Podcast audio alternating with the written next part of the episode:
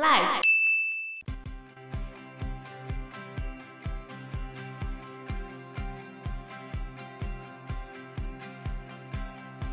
保护别人，让别人安全而不受伤，也是一个美德。但是你如果这个美德走向极端，就会变成恶行。所以现在美国他们用安全至上主义的文化来教导孩子，保持着他们的情绪安全，保护这些孩子远离所有想象得到的危险，然后从小灌输孩子这种观念。这样子的话，就会造成恶性循环，因为他们也会同样的去保护他们的下一代，然后就这那样就子一直下去，一直下去，这种安全至上主义其实会造成不好的循环，就对了。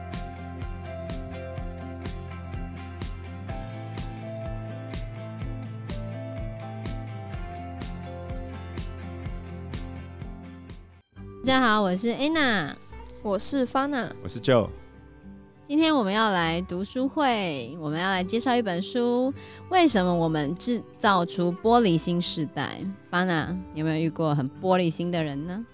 嗯，我比较好奇讲话难听跟他本身就是玻璃心的差别，讲讲话就是要难如听何的分人不辨一定是玻璃心吧？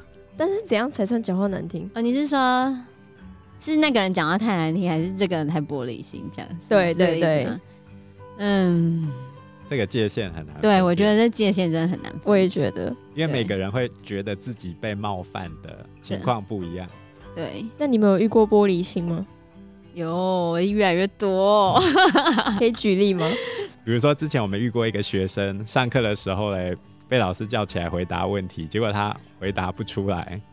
老师已经有先给他怎么讲，就准备的时间。举例来说，我待会儿要请同学上来算这两个题目哦，类似这样子。嗯然后呃，给他们将近二十分钟的准备时间。后来呢，然嗯后他再果请然他上台。对，后来啊就抽了一个人上台嘛，那个人就上台了。他上台之后，他就他就解不出来，解不出来，然后然后老就师荡在那个地对方，就宕机在那边。然后他是一个就是可能只背公式的，可是他这个公式他就刚好没背，嗯可但是前面老师已经叫大家准备了嘛，不是吗？啊嗯然后他又刚好没背。那但是当下他就解不出来，老师也没有再多做处理，老师就赶快叫另外一个人来解题，嗯，然后他就哭了。他下课的时候就哭了。对，然后刚好中午他妈妈要来帮他送便当，然后他妈妈一看到，哇，怎么会哭成这我个的样宝子？贝，孩子竟然哭了。然后妈妈当下就打电话来学校跟老师理论了， 真假的？对真吧？的。他跟老师说什么？其实 就是他可能觉得老师很不给他小孩面子之类的，但是我伤害到他，对伤害到他小孩。的自尊心，但是老师当下有责备他吗？嗯没有没有啊，没有责备他，只是那个场面可能对他而言是尴尬的，对。哦，哦，因为通常假设老师就说，嗯，我有没有说过这个要用怎样的方式？你觉得这样是在责备他吗？ 他只是在跟他说而已吧。就跟同全部的人说，我有没有说过之前，哦，我之前有没有说过这个公式是绝对要背的，或者是什么？嗯，嗯，对，就这样。对对他而言应该就是一种公开的批评。对啊你，怎么没有嗯背？之类的，大家眼睛就盯着所他。以这个气氛放到美国的校园里面，其实他们都会开始自我审查，很怕今天讲错一句话去冒犯到其他的同学，而其他同学如果一旦有人被冒犯了，他们就会联合起来去排挤那个冒犯他们的人。然后就算其他人觉得，哎、我觉得这样还好吧，可是这些人不会不敢讲。所以全部都出自于那个起头的人，然后对啊其他人就会盲从之类的吗？哎，对他们只是不敢说，就是哦，我觉得没差。就是就算他那个人觉得没差，其他人也不敢讲啊哦，其他人会跟你讲说，你不觉得你受到冒犯了吗？对他们就是有些人就陷入那种呛虾文化，有没有？我就已经呛出来了。那其他人你你敢去公开说，我觉得你这样不对吗？没办法，因为当一堆人已经开始走向那种呛虾模式的时候，哦，那就呛个不停了。我觉得在台湾，我们可能目前还没那么严重，可是就是美国这几年来，他们那种就是极左跟极右派的那种两派政治立场分明的啊、或者是那些对，反正就是立场分明的人越来越不能够接受彼此的观点。像 BLM 运动的期间，你只要讲不是挺 BLM 的人，在美国大学校园里面就很容易被排挤。那也太可怜了吧？对啊，你还非我族类，其心必异，有没有？我 还我还不能说我我我觉得还好哦，不行，讲了你觉得还好，你就会开始被公开还好也批不判行这样，对，不行、哦这，这感觉就是跟我们看到东南亚的移工，我们不小心叫了他外劳，就或者叫他阿然劳，后旁边就会有一堆人出来检举，你怎么可以这样讲话？你怎么可以说人家阿劳？你这种族歧视！真假的？是台湾人这样子我说吗？说，假设你在台湾的话，哦就是你就可以想象一想象那下个这样的场场景，哦好，可是对这是在他们美国校园的日常，对啊，那就不能像台湾我们有些人上课的时候还会说你这黑鬼，你这小黑，有没有出现黑美？国不行哎，对，美国不能出现黑这个字眼，他们觉得你冒犯了他们。嗯，只有黑人可以讲。对，只有黑人可以说自己 黑，其他人不可以说你们这些黑人哦，不行。那黑人哦可以讲黑人吗？可以，他们自己可以讲，但别人不行哦。好， 对，你看现在的这就种好，像我可以叫你 Yellow Monkey 啊，可是在美国的话，别人不能这样叫你啊，旁边的同学会有意见啊， 真的吗？他们会告诉你你被冒犯了，你知道吗？于是大家都被训练的很容易被冒犯，这我就想到，哦，不行， 这太明显了。哪一个哪一个讲啊讲啊，不要怕，嗯，就是我们也会有认识的人，他常常觉得他被冒犯。对，就是假设有人只是转头啊，他就觉得你是不是在讲我坏话，嗯类似这样子，这样不是被冒犯吗对？啊吧？我觉得他有被害妄想症。对，我觉得这就真的是不是台湾你想不真。你就冒犯到他啦，我只是转看头他也一不下欸，行，不行，我觉得他这样就是被害妄想症。我觉得他这样就玻璃心啊，对啊，的对不确对嗯，所以玻璃心到底是大部分的认定为主吗？就是重点就是你到哪个程度上会被冒犯的，每个人的定义是不一样的、啊。对啊，很难去做界定啊。对那啊，呃这本书就是在讨论这个问题啊。他在书皮上面就写，这是人人为了正义出征的年代，也是饱受焦虑、忧郁所苦的年代。差别只在于你是为自己讨回公道的受害者，还是咎由自取的加害者。无论如何，你都会感觉到自己的安全岌岌可危。讲讲一句话就很容易讲错，然后你的个人权利随时遭受剥夺。我觉得台湾好像，没有那么严重吗？对啊，看起来哪里不那么严重？走出同温层这一件事情，你觉得很容易吗？ 哦，真的不容易，不行。太难了。对，像嗯，对，假设跟某一些长辈讨论到 不同的政治立场的时候，哦，哇我塞随便讲，几个名词，你就会觉得遭受冒犯了。像什么？莱猪、不会啊，为什么找韩这种？粉，哦，嗯有是韩粉有，哦，对不对？还有什么？还有什么？中天。那是中天自己觉得被冒犯了、所以这本书就在讨论为什么美国的高等教育会让下一代变得脆弱。我觉得我们的学生也很脆弱啊。怎么说？怎么说？他们真的有一些人非常的玻璃心、欸，哎，不能不能被责骂之类的吗？不能对，就是有一些是不能被责骂的，或者有一些是他很容易觉得同学在霸凌他。呃，关于这个，我有问过其他的孩子，我觉得这也是很困难。为什么总是有些人会被霸凌？现在霸凌变成说是主观认定嘛，所以今天你觉得你被霸凌，你就是被霸凌了。可是他可能觉得听到人家讲脏话，他也觉得被霸凌，或者他觉得人家跨过他的椅子不尊重他，这样子 类似这一种， 他就觉得同学在霸凌他，然后或者觉得他同学射橡皮筋射到他的桌子，哎，觉得被霸凌，你不觉得这样子很夸张吗？对啊，这样太夸张了。对啊，有太夸张吗？谁叫你要跨过我？我不想看到你长相霸凌 我。不行，长相霸凌我觉得这就夸张了。对，不过这有些那也不小是朋他友。愿意的，没有，有一些小朋友他们就会故意这样讲，你长相霸凌我， 就这是你就会另外一觉得种称赞吧？不是，这是因另因外为一怎样种，都可以算是一种霸凌。这是另外一种，这是他们在排挤人吧？ 你长相霸凌到我，是在说他长太帅，长太丑，两种都是霸凌的方式啊。那你觉得到底是称赞还是嘲讽呢？还是讽刺？还是批评？因为很多东西就看你怎么去认定它，我觉得。对啊，但是就某些人，他们就会很容易的觉得同学在霸凌你有觉得自己被霸凌过吗？我有哎、我觉得我是有的。他。哦，我知道你，讲一下，讲一下啊被说战斗民族是吗？对， 是因吗为从小讲到大，我已经习以为常，那你会觉得这样是冒犯你吗？是或者不会霸啊凌你？，我觉得不会，你觉得因不会？为我本人就长得不像战 斗民族。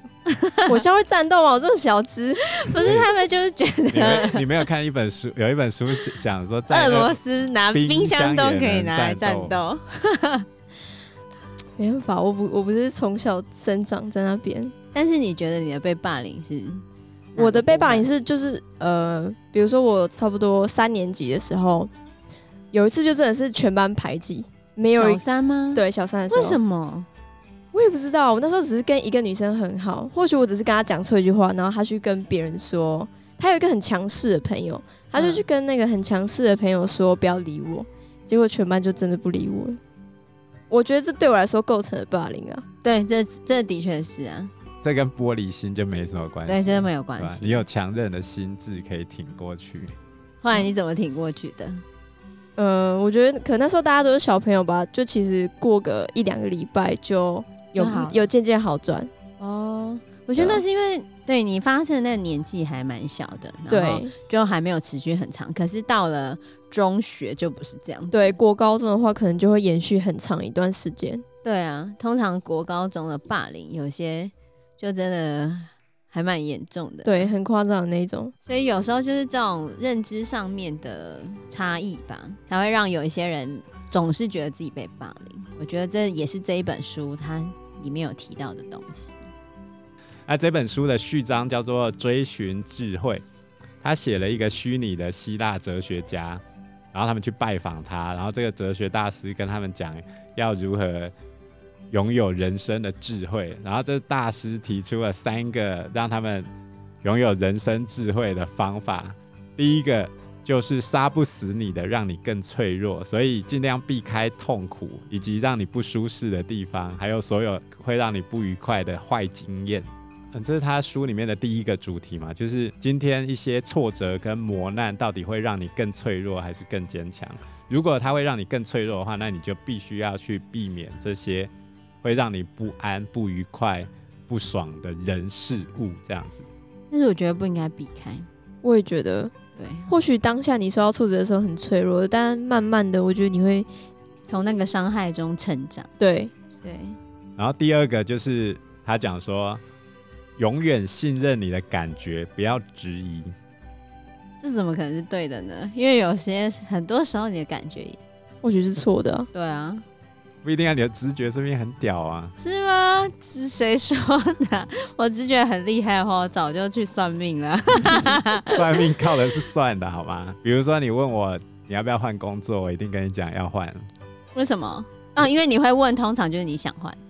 啊哦，你对，你问我要你的感情怎样，我就说分手比较好，不一定下吧一？个会更好。不一定吧？那你他如果有时候你只如果是想要， 你如果问我姻缘的话，我就跟你讲说， 嗯，来年会有机会，结要果好各好位把握。骗子，骗子，你这半仙， 假的。然后再来第三个就是讲人生是好人跟坏人之间的战争。这好像对耶，简单来说，翻译成白话文的话就是同温层啊。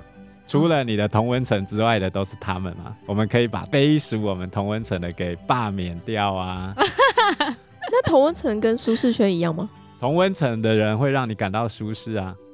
对，我舒觉适得圈比较偏向说你今天擅长做某件事情，那同温层比较偏向你的朋友。对，应该所以舒适圈比较算是环境吧，嘿或者是你的对工作啊，或者是生活啊的环境，然后同温层就是你的同才，就是你旁跟你边有的相嗯朋同友想法的人，对对对对对那一群，对，跟 没错，如何穿出同温层太困难了，所以穿出同温层就是去接受一些跟你想法不一样的人。所以有对些人讲话会让你感到焦虑啊，比如说你今觉得天他讲话很刺哦？今天我发现我。哦，算了，我不可以这样子。 比如说今天有人在你面前一直讲中天好棒 棒，你你韩又国开语始讲，是救世主，你又开始，讲翘小指吗？ 没有没有，穿袜子，比如说韩国语最近终于要出来拯救世界，找那个赵少康出来韩，照配，有些人。比如说，你刚看我刚才提了一些政治的事情，马上就会有人出来讲说：“你怎么可以在谈政治啊？对，的确，那你这样子是不是语带讽刺 啊？”哦，对，我们不应该这样子。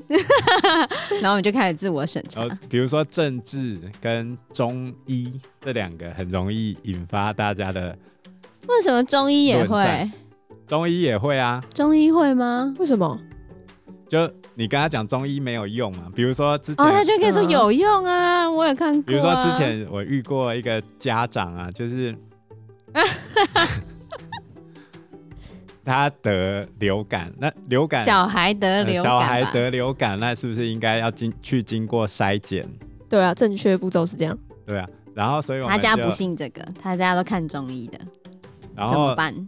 问题是他，我就我们怀疑他得流感，那是不是应该送去诊所进行筛检？可是他不愿意去，然后他们家长就来学校讲说，我就是不信这一套，我之前是在美国做这一行的，可是周围的人都流感哎、他旁边的人都流感，天哪！所以他就一直都没有去筛检对，后后来有去啊，可是他为了这件事情后来就转学了，啊？还跟学要跟学校闹翻了，真假嗯的？真的。坚持，流感吃中医有用吗？我真的很好奇，去看中医有用吗？哦，你这就在引 战哦， 你你现在就在引战哦，童文 成，呃，童文成，来来来，你要召唤童文成，有感冒看中医有没有用？来来，这就这就可以引发大 战。没有，你我看我真的我真的很好你奇，一句话，观众可以在哦下面留言跟我。我说到底有没有用？对对对，非常好。 到底有没有用呢所？以一整晚这样，所以他们主要就在讲到底怎么把孩子教成这么玻璃心的。哦，真的，我觉得通常孩子玻璃心的家长也会颇玻璃心，有有怎样的家长就会有怎样的孩子， 嗯，这我觉样得的是孩真子 都是你宠出来的，哦，嗯宠这个字，都是你教出来的，作者有讲，作者有讲哦，他们不喜欢“宠”这个字的暗都示、是哦，你教出来的。因为他们认为“宠”这个字好像现在孩子又懒惰又娇生惯养，其实这不是正确的。我们这一代的年轻人压力很大，不但得在学业上力求表现，还要达成很多课外成就，然后受到社群媒体的影响。青少年必须应付许多新形态的骚扰，还有网络上的攻击跟人际竞争。发娜有吗？人际竞争网络上的攻击跟人际竞争，哦，这个没有。还有各种的压力。骚扰，好压压力的确是有，但是没有啦，骚扰没有啦。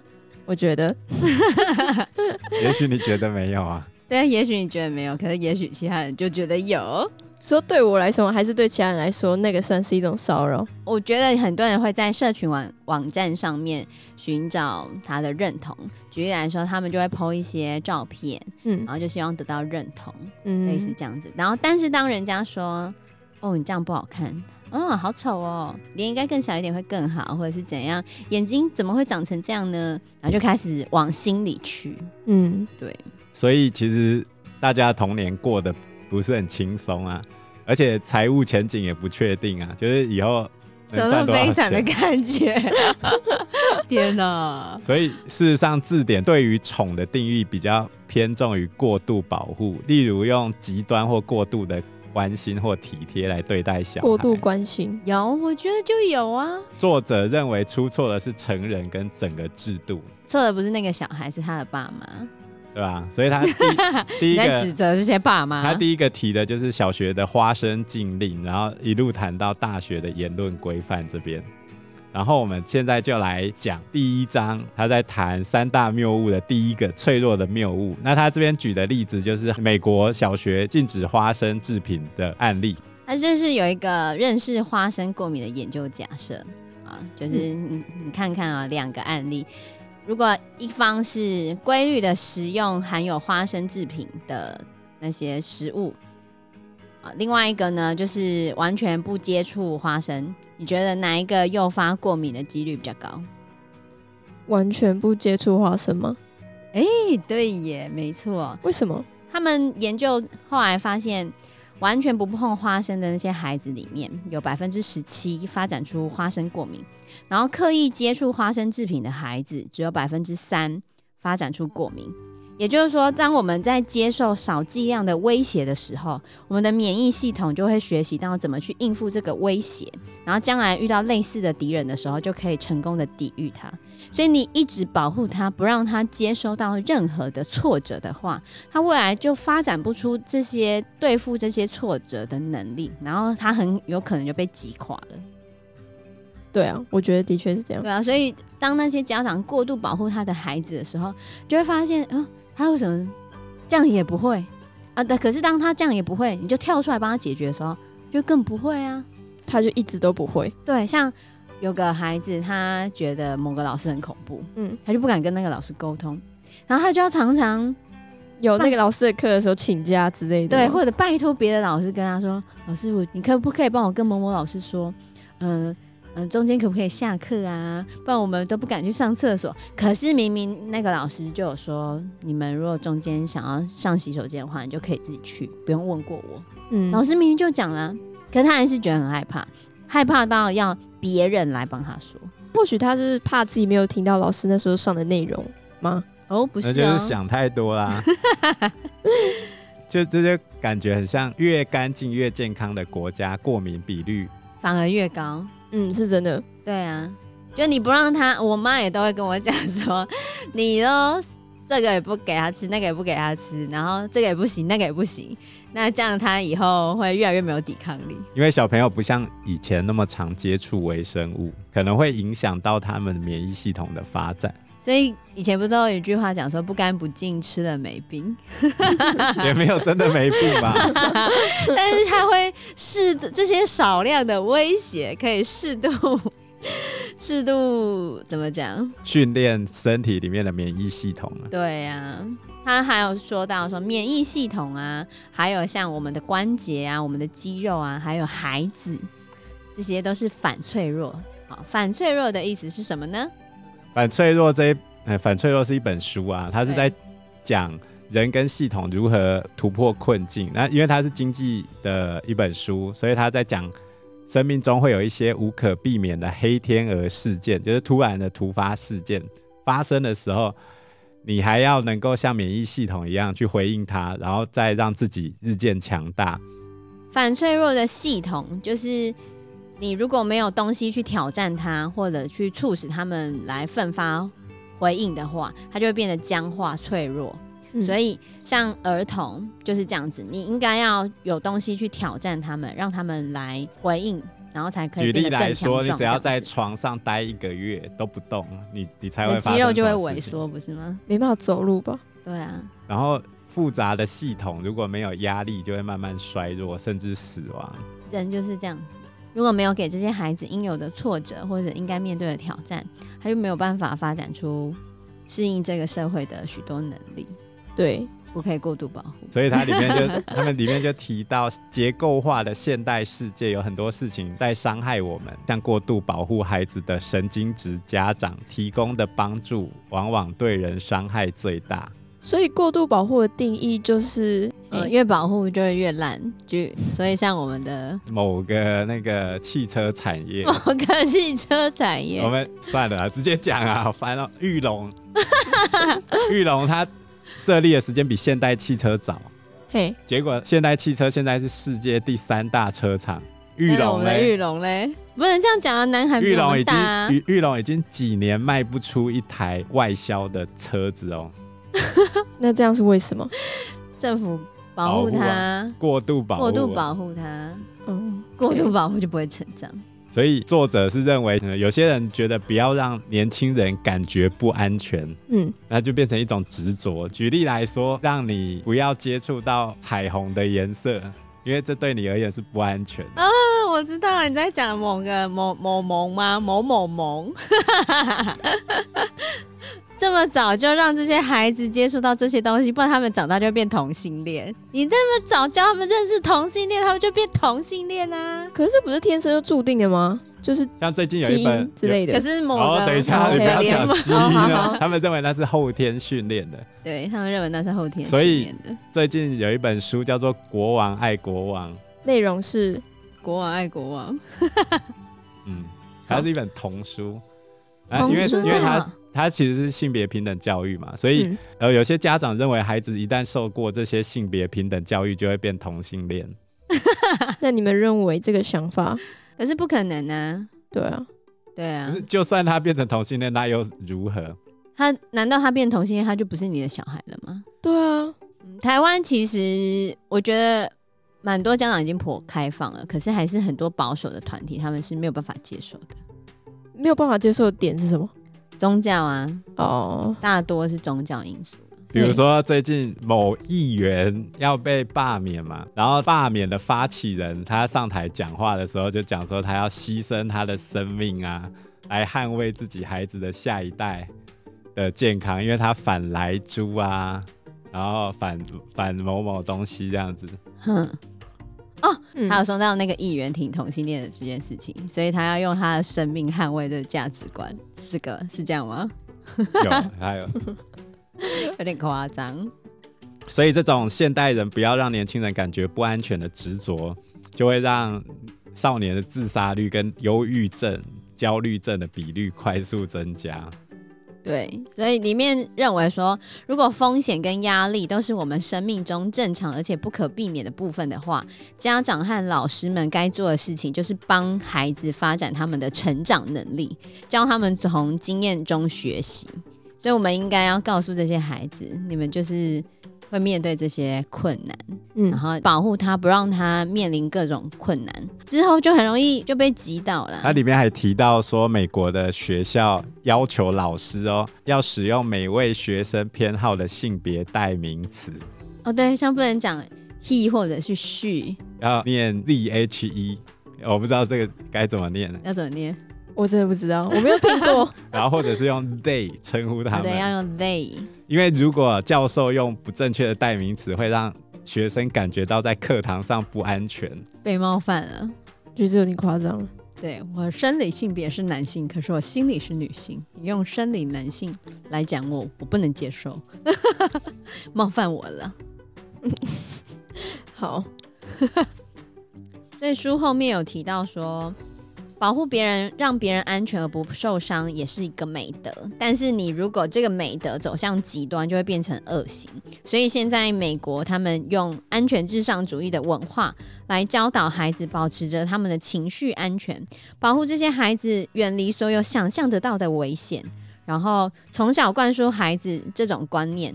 这样子的话，就会造成恶性循环，因为他们也会同样的去保护他们的下一代，然后就那这就样一子直下一去。直下去，这种安全至上主义其实会造成不好的循环，就对了。那如果大家要变成这个样子，就没有人会被挤倒了吗？ 应该说，如果面对了这些事情就被击倒了，那就爬不起来的，那他就会倒在那边，哦，对，之前孟子不是有讲嘛，“天将降大任于于斯斯人人也也，。必先苦其心志，劳其筋骨嘛，饿其体肤。”所 空以，乏其身，心浮乱其所为。所以我我觉得在华人文化里面，其实原先的早期的教育上，会比较让孩子去接受这些挫折对很磨难。对，但是我觉得以我现在的教学经验来说，家长越来越拒绝。拒绝让孩子遭受挫折。对对啊啊。你有觉得你附近的同学 有这样的情况吗？嗯，我觉得是有的啊、多多少少都还是会有啊。我讲一个例子好了，好我，因为我们要跑分组嘛，然后小朋友就会到别的班级去坐别人的位置。这时候有一个小朋友看到桌上很散乱，就前一个人没有整理好他的桌面，然后他就手一挥就把所有东西挥到地下，然后把一个人家送给就是那个桌子主人的纪念品给弄坏了。你觉得这件事情应该怎么处理呢？我觉得你本来就不应该把东西全部都丢在地上 啊。对，而且还弄坏人家东西嘛，那你是不是赔偿那个东西是应该的？对啊，那问题是那个东西是人家送给桌子主人的嘛？嗯，桌子主人也不知道该要你赔多少钱啊。他们那原本是希望你可以原物赔偿嘛，嗯对不对？你你毁损我这个东西，你就还我一个一样的东西。嗯，于是老师就跟他的家长联络，然后他的家长就回说：“你要我买一个同样的东西来，是在处罚我。不是在处罚我的孩子。那所以是要他孩子自己去买吗？大家就说他的孩子最近要准备考试，很忙，他们也没有时间再去购买一样的东西，所以可不可以直接赔钱就好了？”重点是他家长讲的另外一句话，他说：“我可以理解我孩子认为他不受尊重的这种感受，哪里不被受尊重了因？为他到那个地方分组，别人没有把桌子整理好啊，给他，所以他不受尊重，他才可以这么做。”这太夸张了吧！本来就不应该这样子啊，怎么会是受不受尊重的问题？或许他今天不是故意的啊、对啊，所以你看他妈妈、他的家长这样子认为自己的孩子不受尊重，其实家长这样认为，而且家长这样在讲的时候，其实孩子也是有同样的感受，因为他认为妈妈是认同他的行为的啊。所以你看，他现在面对的一个挫折，理论上是他自自己制造出来的一个挫折，可是家长的反应是先保合理护化他的行为。保护孩子的最大利益。这中间到底是哪里出了错？对啊，我觉得这这这就是我觉得这就是一种安全至上主义对啊，我啊要保护我的孩子不受到任何的纷扰。所以你这样就会剥夺孩子在反脆弱的过程中所应该学到的经验，这样子你就会导致他更脆弱、更焦虑，而且他们都会认为自己是受害者。